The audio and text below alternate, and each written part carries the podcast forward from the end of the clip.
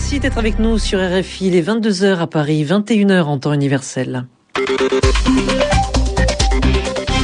Le journal en français facile. Sylvie Berruet. Bonsoir et ce journal en français facile est présenté avec Grégory Lesca. Bonsoir Grégory. Bonsoir Sylvie, bonsoir à tous. Et on commence avec l'inquiétude au Japon. Le risque d'accident nucléaire est sérieux. Les incidents se sont enchaînés dans deux centrales du pays. Plus de 2000 personnes ont évacué les zones à risque. Nouvelle journée de violence au Yémen. Un manifestant a été tué à Aden. Hier, sept personnes sont mortes dans des heurts avec des policiers. Violence également au Maroc où la police a brutalement dispersé une manifestation dans les rues de Casablanca.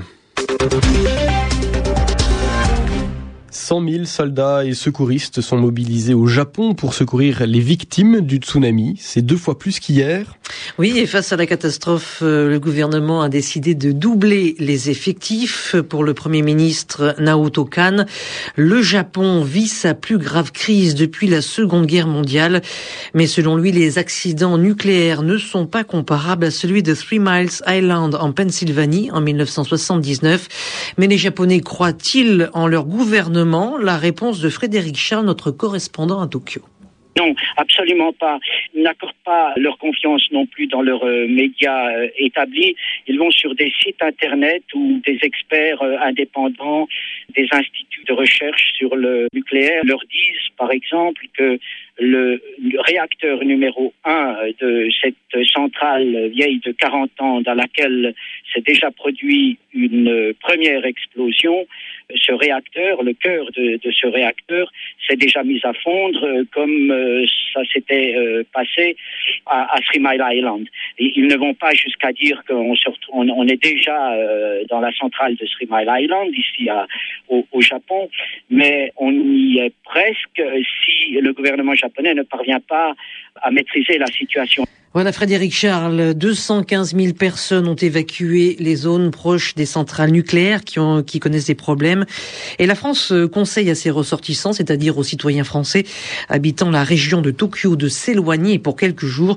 Enfin, les professionnels du tourisme en France, toujours, reportent leur départ pour le Japon jusqu'au lundi 21 mars inclus. Les incidents dans les centrales se succèdent et l'inquiétude grandit au Japon. Les autorités tentent d'éviter un grave accident dans la centrale de Fukushima où a eu lieu une explosion. Oui, on signale même des rejets radioactifs très importants en ce moment à l'heure à laquelle nous parlons.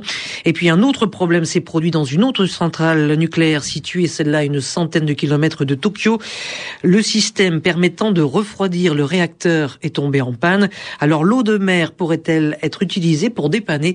Bertrand Barré est conseiller scientifique pour le groupe Areva c'est générique. Le tremblement de terre les a arrêtés, les systèmes ont fonctionné, mais une centrale arrêtée doit continuer à être refroidie pendant plusieurs jours à cause des produits radioactifs qui sont déjà dans le cœur et qui, en, se désintégrant, dégagent de la chaleur. Ces centrales sont au bord de la mer. Il suffirait de les remplir avec de l'eau de mer ou est-ce que c'est euh, une décision lourde à prendre? La, la, décision est lourde. Elle a été prise pour le réacteur numéro 1 de, de Fukushima et aussi pour le réacteur numéro 3 parce que il, euh, le, le tsunami avait détérioré les systèmes normaux de secours.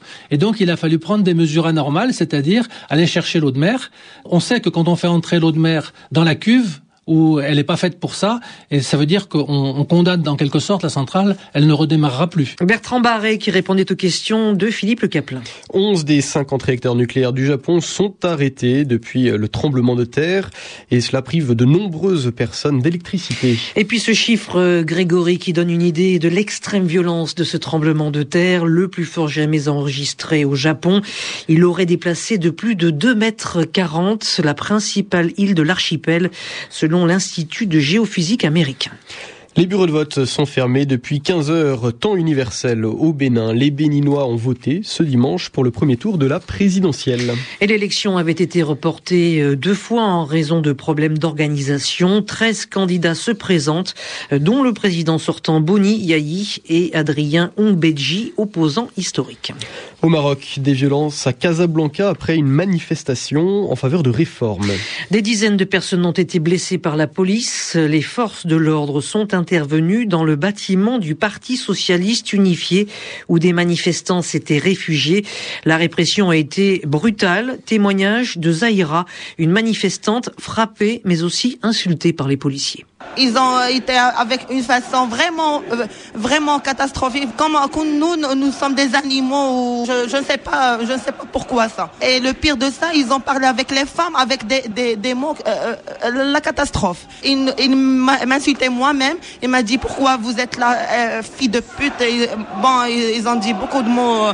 va faire attaquer et ils ont frappé une, jeune fille qui était avec nous, avec le bâton dans les cuisses. Ils ont dit un, un grand mot. Vous êtes choqué? Oui, un peu, mais, euh, mais euh, moi-même, euh, je lui dis pourquoi vous nous faites comme ça. On est des manifestants, on fait pas on casse rien, on, on, fait pas de problème depuis le, début de, des manifestations. Et pourquoi ils ont fait ça? Je ne sais pas pourquoi. Témoignage à Casablanca recueilli par Léa Lisa Westerhoff. Épreuve de force au Yémen, un manifestant a été tué par les forces de l'ordre à Athènes, à Aden. Oui, et dans la capitale, la police a violemment réprimé les contestataires qui occupent depuis plusieurs semaine la place de l'université.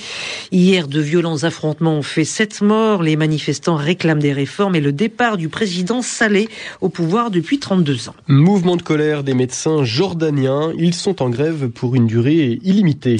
Ils réclament des hausses de salaire et de meilleures conditions de vie. Une trentaine d'hôpitaux et euh, de, cliniques devraient être touchés. Euh, seules les urgences seront assurées. Bombardement et tirs d'obus, les forces du colonel Kadhafi semblent reprendre le contrôle dans l'est du pays. Et selon un porte-parole de l'armée libyenne, elles auraient repris plusieurs villes, dont Zawiya, Raslanouf et Brega. Il y aurait des combats autour de Misrata, toujours détenus par les rebelles. L'armée progresserait vers Benghazi. L'un des objectifs du colonel Kadhafi est de récupérer Brega, un site pétrolier très important. Sans doute un nouvel épisode de la guerre des trafiquants de drogue au Mexique. Une fusillade a fait euh, sept morts hier soir dans la ville de Chihuahua. Un commando armé euh, est entré dans un bâtiment où avait lieu une fête. Euh, ce commando a tué sept hommes. Les trafiquants de drogue se livrent une guerre sans merci dans l'état de Chihuahua. Quelques mots de sport avec du rugby. On jouait aujourd'hui la quatrième journée du tournoi des Six Nations. L'Angleterre s'est imposée face à l'Écosse sur le score de 22 à 16 à Twickenham dans le temple du ballon ovale devant 80 000 spectateurs. Nous y reviendrons dans quelques instants dans Mondial Sport. Et puis comme chaque dimanche, Yvan Amar revient sur une expression de la langue française. Aujourd'hui, il a choisi faire le lit. Une certaine droite fait le lit du Front National. Ou bien l'EPS fait le lit de l'extrême droite. Voilà des expressions que j'ai beaucoup entendues, mot à mot, hein, ces dernières semaines. Alors avec tant de monde pour faire son lit, le Front National ne devrait au moins pas avoir de problème de sommeil. Seulement, que veut dire cette expression et à quel moment l'emploie-t-on? C'est bien ce que nous demandent de nombreux auditeurs et parmi eux Mamadou Diarra qui nous écoute depuis Mopti. Alors, le sens de l'expression est clair. Faire le lit du Front National, par exemple, signifie lui faciliter la tâche, l'aider, mais de façon indirecte, et surtout rendre ses idées plus acceptables. Alors, euh, ça ressemble un petit peu à l'idée qu'on peut avoir en lui préparant le terrain. Parfois, on entend aussi dans un français familier qu'on lui trace un boulevard. Ça donne l'idée que le Front National n'aura plus ensuite qu'à présenter ses concepts, ses propositions, toutes aura été fait pour qu'elle soit assez bien accueillie. Seulement, cette expression s'emploie dans des situations particulières. D'abord, c'est toujours des gens d'un bord opposé qui font le lit d'un parti ou d'une idéologie, d'un système d'idées. Et ils le font malgré eux. C'est-à-dire que, en pensant défendre ces idées, le parti socialiste rend les idées adverses plus crédibles, plus faciles à accepter. Alors pourquoi cette drôle d'image faire le lit? C'est original, comme si on préparait un dispositif pour quelqu'un qui n'aurait plus qu'à s'y allonger. On peut se souvenir aussi qu'on parle de lit pour un fleuve. Le lit d'un fleuve, c'est le chemin qu'il va prendre, la coulée dans laquelle il va se glisser. Et cette image fonctionne aussi. Faire le lit, c'est préparer la route, rendre l'écoulement plus aisé. Alors cette façon de parler fait partie des images toutes faites de la politique, un peu ronflante, un peu grandiloquente, et elle est presque toujours utilisée dans le même sens quand on reproche à un mouvement de gauche de favoriser l'arrivée d'un mouvement d'extrême droite. Merci Yvan Amar, c'est la fin de ce journal en français facile. Il est 22h passé de 10 minutes à Paris.